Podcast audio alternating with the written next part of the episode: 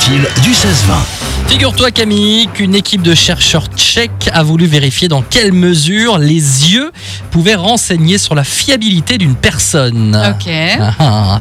Et plus précisément si la pigmentation de l'iris pouvait jouer un rôle sur la confiance inspirée par un visage. Carrément. Ouais, pour ça, les scientifiques de l'université Charles de Prague ont photographié 40 hommes et 40 femmes de 19 à 26 ans, dotés de prunelles bleues ou marron, et ont été ensuite présentés à 238 volontaires de deux des deux sexes pour tenter d'évaluer la confiance inspirée par chaque visage.